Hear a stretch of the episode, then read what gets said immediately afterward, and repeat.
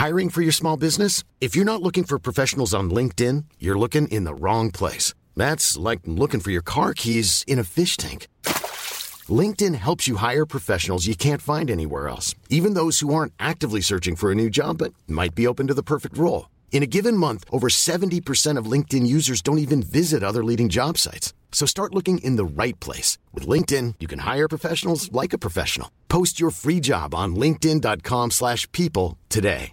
Mom deserves the best, and there's no better place to shop for Mother's Day than Whole Foods Market. They're your destination for unbeatable savings, from premium gifts to show-stopping flowers and irresistible desserts. Start by saving 33% with Prime on all body care and candles. Then get a 15-stem bunch of tulips for just $9.99 each with Prime. Round out Mom's menu with festive rosé, irresistible berry chantilly cake, and more special treats. Come celebrate Mother's Day at Whole Foods Market.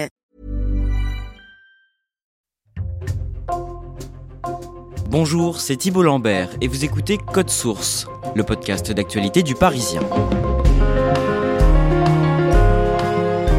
Il y a dix ans, Valérie Marie était commerciale dans une agence d'intérim. Aujourd'hui, elle est pianiste et se produit chaque semaine sur la scène d'un théâtre à Paris.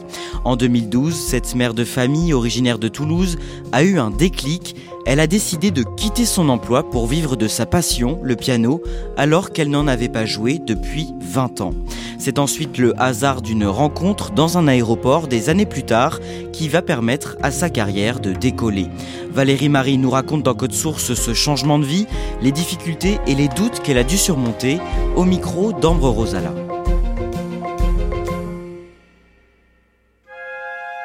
Valérie Marie me propose de la rencontrer à son hôtel à Paris, à quelques rues du théâtre où elle joue tous les vendredis et les samedis. Elle a 49 ans et je remarque tout de suite que c'est quelqu'un de très jovial et spontané. Depuis un peu plus d'un mois, elle vient toutes les semaines pour jouer son spectacle, alors que son mari et ses deux enfants de 14 et 18 ans vivent à Toulouse.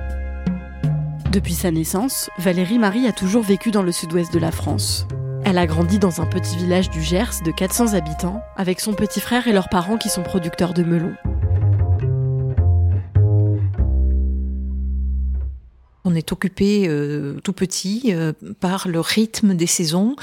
Producteur de fruits, ça veut dire l'été, et ça veut donc dire que bah, les vacances d'été euh, sont consacrées à aider mes parents, donc des levées très tôt, des couchers très tard, et c'est conduire les tracteurs, c'est ramasser les fruits, les emballer, euh, les étiqueter, les vendre sur le marché. C'est, euh, on a vécu dans une vieille ferme, très très vieille, à quatre dans la même chambre, dont mon frère est sur un lit de camp, moi je suis sur le lit de ma grand-mère, mes parents ont leur lit, mais enfin on est à quatre dans la même chambre.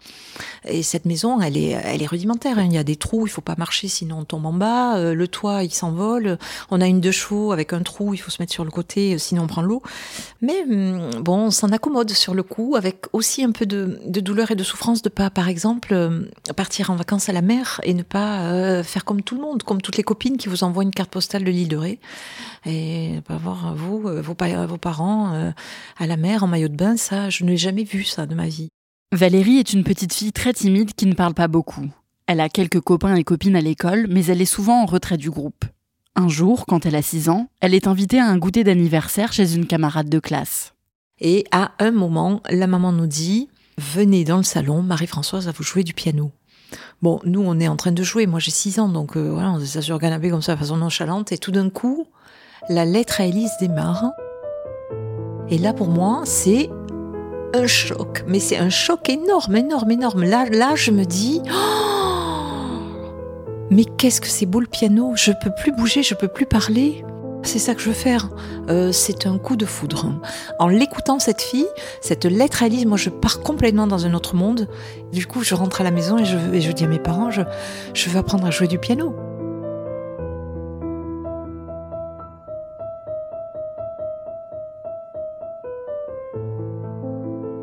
Ses parents n'acceptent pas tout de suite parce qu'ils pensent que cette idée va lui passer. Mais comme elle insiste, ils finissent par l'inscrire à l'école de musique de la ville voisine. Valérie y va toutes les semaines, mais elle ne peut pas continuer à s'entraîner chez elle parce qu'elle n'a pas de piano. Je n'ai pas d'instrument, donc je dessine à, la craie sur la table de la cuisine les touches d'un piano et je joue. Ma mère entend du bout de bois, moi pas du tout. Moi j'entends de la musique. Et ça, ça va durer deux, trois mois, quatre mois, jusqu'à ce que, à Noël, euh, ma grand-mère dépose euh, sous le, sapin un cadeau que je n'avais pas commandé, un petit guide de chant. Un petit guide de chant, c'est un petit clavier de quatre ou cinq octaves, avec des touches en plastique. Mais il est merveilleux parce que il est, il est portatif, donc je vais me l'amener partout pour faire mes petits concerts, là, dehors, dedans, dans la chambre, dans les champs, partout. Mais aussi, il a des, des sons et du coup, je vais faire plein d'essais et je vais me mettre, par exemple, un violon ou une flûte ou, une guitare et je vais jouer au clair de la lune avec un rythme tango swing, valse. Mais moi, pour moi, ça, c'est merveilleux. C'est-à-dire que moi, là, je me sens pour un chef d'orchestre du haut de mes 7, 8, 9 ans. Je me dis, mais c'est ça que je veux faire, je veux faire de l'orchestration. Au fil des années, le professeur de piano de Valérie insiste pour que ses parents lui achètent un instrument. Il décide alors de dépenser l'argent qu'il mettait de côté pour refaire leur salon, pour offrir un piano à Valérie quand elle a 12 ans. Immédiatement, c'est beaucoup plus qu'un instrument pour moi, beaucoup plus, parce que hum, je lui confie tout. C'est un ami, c'est euh, un amour, euh, et quand je joue, je suis ailleurs, je suis complètement éthérée, je suis dans un autre monde.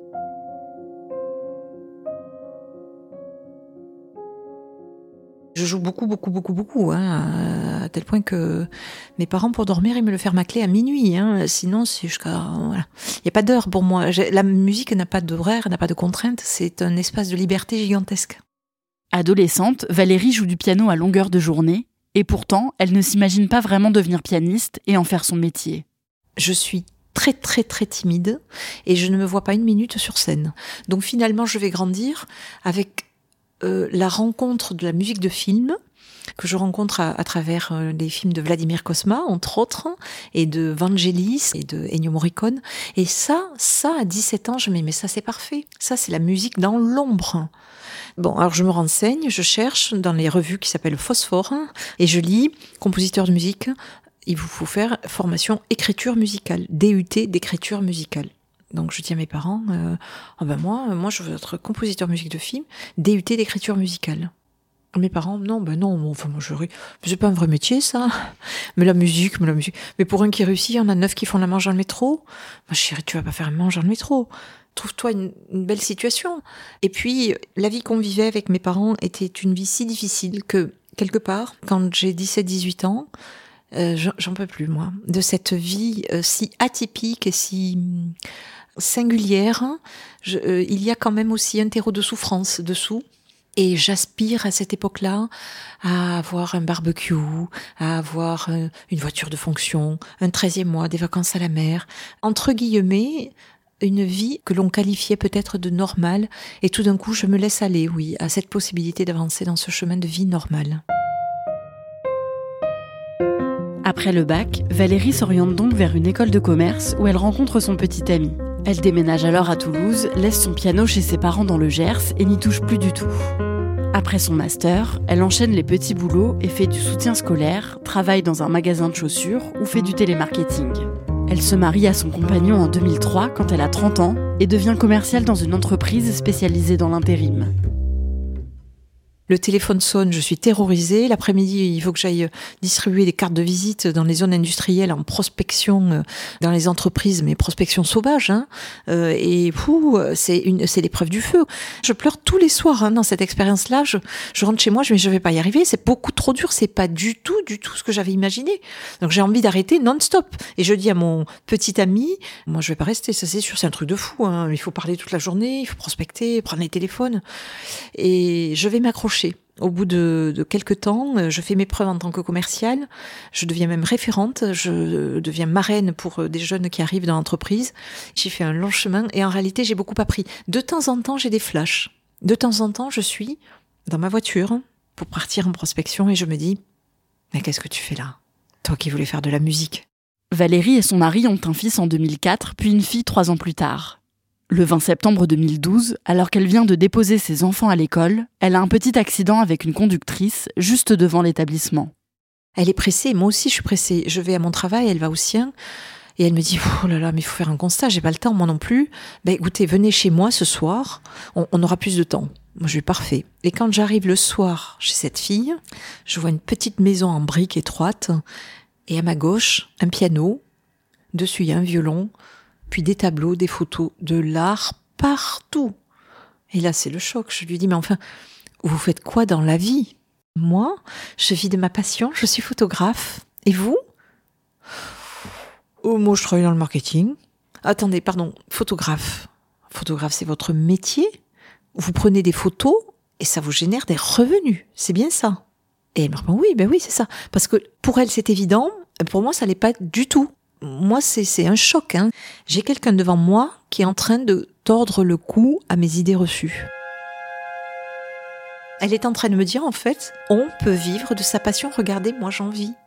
Donc c'est un, un, tsunami, c'est un réveil intérieur, c'est une résurgence du passé gigantesque qui remonte et je me dis mais moi aussi j'avais une passion, mais moi aussi c'était le piano, la musique, compositeur, oh là là, mais je vais avoir 40 ans. Alors trois jours et trois nuits, euh, cette phrase elle va m'obséder. Hein. Moi je vis de ma passion, je suis photo, moi je vis de ma passion, moi je trois jours et trois nuits je ne vais penser qu'à ça. Et en même temps je vais me dire mais on ne vit qu'une fois, go. Et si tu osais? Valérie en parle à son mari et elle décide de démissionner. Alors je sais bien ce que je vais quitter, bien sûr. Je vais quitter des revenus, je vais quitter un cadre rassurant pour mon foyer et je ne sais pas du tout ce qui m'attend. Parce que quand même, les voies artistiques, c'est les voies difficiles. On en voit quand même des musiciens qui font la manche dans le métro. il n'a pas tout à fait tort, mon père. Donc, je me dis, à partir du moment où la décision est prise, il faut s'envoler parce que je ne sais pas où est le chemin. Hein. Je ne sais pas du tout où je vais aller. Je ne sais pas quelle est la direction. A priori, j'ai envie de devenir compositeur musique de film. C'est vers ça que je veux aller. Mais je ne sais pas du tout à ce moment-là, quand je prends ma décision, comment je vais faire. Valérie reprend le piano qu'elle n'a quasiment plus touché depuis 20 ans et travaille d'arrache-pied pour retrouver son niveau. Elle fait aussi des recherches sur Internet sur comment devenir compositrice et elle découvre que pour se faire repérer et vivre de sa musique, tout se passe souvent via les réseaux sociaux. Je lis sur Internet, euh, dans mes recherches, qu'il faut désormais avoir une communauté, être attractif. Que si on n'a pas 1000 abonnés, c'est pas la peine d'aller taper aux portes d'un label. Mais moi, j'en ai 70. Et que je publie jamais, en fait, tous les trois mois. Et qu'il faut publier tous les jours. Et je comprends qu'ils vont jamais me recevoir. Et donc, je vais m'y mettre alors que je n'aime pas ça. Et je vais commencer à créer des vidéos. Je prends mes vidéos sous le bras et je vais toquer sur Twitter à la porte des gens du milieu que j'admire pour chercher à être visible. Et sur la quantité de gens que je contacte, eh bien, il y en a 2, 3, 4, 5, 6 qui retweetent, des gens connus. Donc, avec leur énorme communauté, ben, ma vidéo à moi, elle commence à sortir de l'ombre. Et du coup, je continue. Moi, j'en fais deux, j'en fais trois. Et là, euh, je suis repérée par un auteur de théâtre italien. Cet auteur prépare une pièce de théâtre avec deux comédiennes et il cherche une pianiste pour créer et interpréter la musique sur scène. Valérie n'a jamais rien composé pour personne, mais elle accepte et elle joue pour la première fois sur scène en Italie six mois plus tard. Après ça, elle cumule les propositions de projets, mais beaucoup n'aboutissent pas, souvent pour des raisons financières. Au bout de cinq ans, moi, l'ancienne responsable marketing, je ne suis pas au SMIC. Et au bout de cinq ans, je commence à ne plus y croire. Et je doute. On ne part plus vraiment en vacances. Mes enfants en ont marre, mon mari en a marre. Je suis à deux doigts d'arrêter. Si ça ne bouge pas dans six mois, j'arrête. Et je ferai autre chose. Je retourne à une vie plus normale. Plan B, agent immobilier. Ça commence à s'entrevoir euh, de façon précise. On est en janvier 2018. Je me fixe juin 2018. Un ami à elle arrive à lui décrocher un rendez-vous chez la maison de disque Warner pour qu'elle leur présente son travail. Valérie réserve une chambre d'hôtel et un billet d'avion pour Paris, mais trois jours avant de partir, le rendez-vous est annulé. Comme tout est déjà réservé, elle décide d'aller quand même à Paris en se disant qu'elle pourra toujours essayer de se présenter spontanément ailleurs. Et elle se rend à l'aéroport le 18 février 2018. Donc on est un dimanche soir, euh, il fait tellement mauvais que le vol est retardé. Moi, euh, je râle un peu. Enfin, je suis comme tout le monde, quoi. Tout le monde râle. Je regarde mon téléphone, je mange un sandwich, j'entends un enfant qui nous casse ses oreilles sur un piano. Je me dis, bon, Valérie, fais quelque chose. Tu sais jouer du piano. Tu pourrais essayer de conjurer le sort. Et je m'approche de cet enfant et je lui dis, est-ce que tu veux bien me laisser la place, s'il te plaît? Et je m'installe et je joue un morceau et je suis très applaudie. Deux, trois, quatre morceaux, je joue la bohème, tout ça, des trucs connus, Johnny, machin. Je suis très, très applaudie, je joue Alléluia, je suis très applaudie. Un inconnu se lève, il vient vers moi, il me demande si je veux bien refaire l'Alléluia et qu'il pose sa voix dessus. Moi, je dis non, non, parce que je sais pas qui c'est, ce gars. Si ça se trouve, il chante faux, hein. J'arrête pas d'être applaudie et j'ai peur qu'on parte dans l'impro et qu'on se prenne les pieds dans le tapis. Mais il insiste et il me dit je suis chanteur professionnel, madame, j'ai passé une très mauvaise journée. Et comme moi, je suis très très down aussi. Bon, ben, bienvenue au club, hein, monsieur. Je me tourne à, ma gauche et je demande à un autre inconnu, vous voulez bien nous filmer parce que j'ai jamais fait de duo piano-voix et je voudrais voir moi ce que ça donne, hein, tout simplement.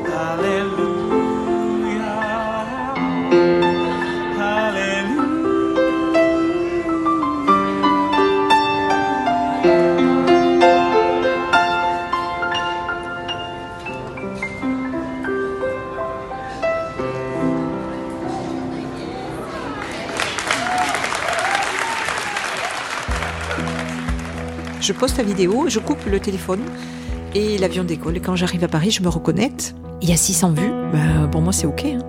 J'arrive euh, à mon taxi, je re-regarde, mais de façon vraiment nonchalante et détachée. Et il y a 1200 vues. Pour moi, c'est OK. Quand j'arrive au, hall de mon hôtel, je re-regarde, je vois 2000 vues. Et là, là, je trouve quand même que ça monte vite. Parce qu'il est minuit. 2000 vues, euh, ben disons, mais euh, ça leur plaît vraiment. Donc, J'arrive à ma chambre, je tente de me démaquiller, de dormir, mais je n'arrive pas du tout à dormir. Parce que j'allume, j'éteins, j'allume, j'éteins, je regarde non-stop le truc 3000, 4000, 5000, 6000 vues. Je reçois énormément de messages, des messages en français, pas des américains, c'est des insomniaques. Donc, c'est la seule fois de ma vie où je n'ai pas dormi. Je comprends que si ça monte autant en pleine nuit à 4 heures du matin, mais demain à 11 heures, mais ça va faire boum.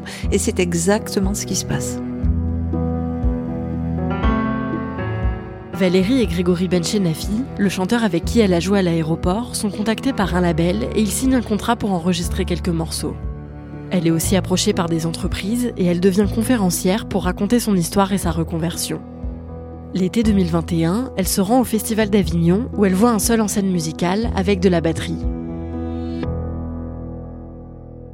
Je vois ce spectacle et oui, je suis bouleversée. Le rapport à l'instrument qui est décrit avec de la batterie fait énormément écho à mon propre rapport au, piano. Je monte l'escalier, je vais voir la régie et je dis qui a écrit cette pièce? Et on me dit, il s'appelle Cédric Chapuis. Ah, je le contacte où? Avec un peu de chance, il est encore là, hein, il est dans la rue à mon avis. Je cherche, je cherche, je tombe sur quelqu'un. Monsieur, je cherche Cédric Chapuis. Oui, c'est moi. Vous avez cinq minutes à m'accorder On prend un verre. Il ne connaissait pas hein, mon histoire, mon parcours. il m'écoute, il y a tout il y a tout pour faire un spectacle, je vous le confirme. Vous êtes d'où De Toulouse, moi aussi. Valérie et Cédric Chapuis travaillent pendant un an pour mettre au point son spectacle Une vie au bout des doigts, dans lequel elle raconte son histoire au piano. Et le vendredi 9 septembre 2022, elle fait la première de son spectacle au théâtre Tristan Bernard à Paris. Mes parents ont fait le déplacement pour être là, dans les loges. Euh, on se serre fort dans les bras. Et là, je savoure. Je savoure les cadeaux de la vie. Je savoure mon parcours. Je me retourne dans ma tête et je me dis, ah oui, le résultat est beau, mais le chemin est beau. Aujourd'hui, je peux dire, je vis de ma passion. Je vis de mes revenus. Et à chaque fois que je suis sur scène, à jouer du piano, à raconter mon histoire, mais aussi et, surtout à jouer du piano, je me dis vivement demain que ça recommence, vivement la semaine prochaine que je revienne. Je suis chaque soir sur scène remplie d'une joie immense, l'extase. C'est de cet ordre-là. Vraiment, j'ai la sensation de, de monter très très très très haut.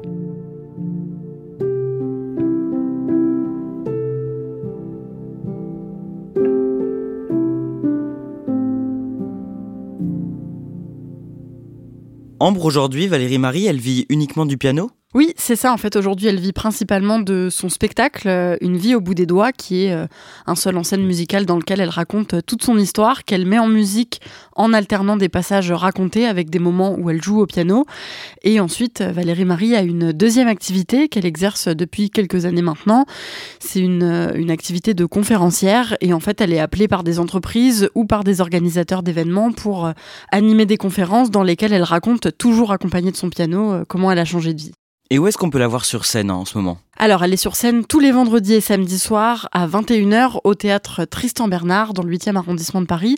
Et euh, c'est jusqu'au 17 décembre. Et qu'est devenu Grégory Benchenafi, le chanteur avec qui elle avait joué à l'aéroport? Elle est toujours en contact avec lui? Il se donne encore des nouvelles de temps en temps et en fait il est devenu comédien en plus d'être chanteur. Après la vidéo qui a cartonné sur internet, il a joué dans plusieurs spectacles musicaux et aujourd'hui il joue également dans la pièce de théâtre La machine de Turing de Benoît Solès au théâtre du Palais Royal.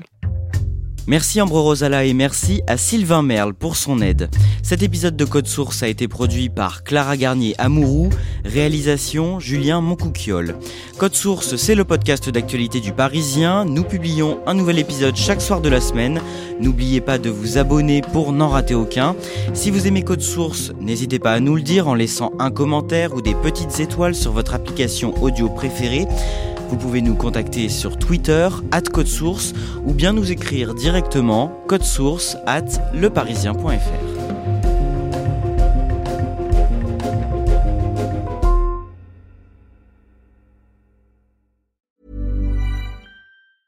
Small details are big surfaces. Tight corners are odd shapes.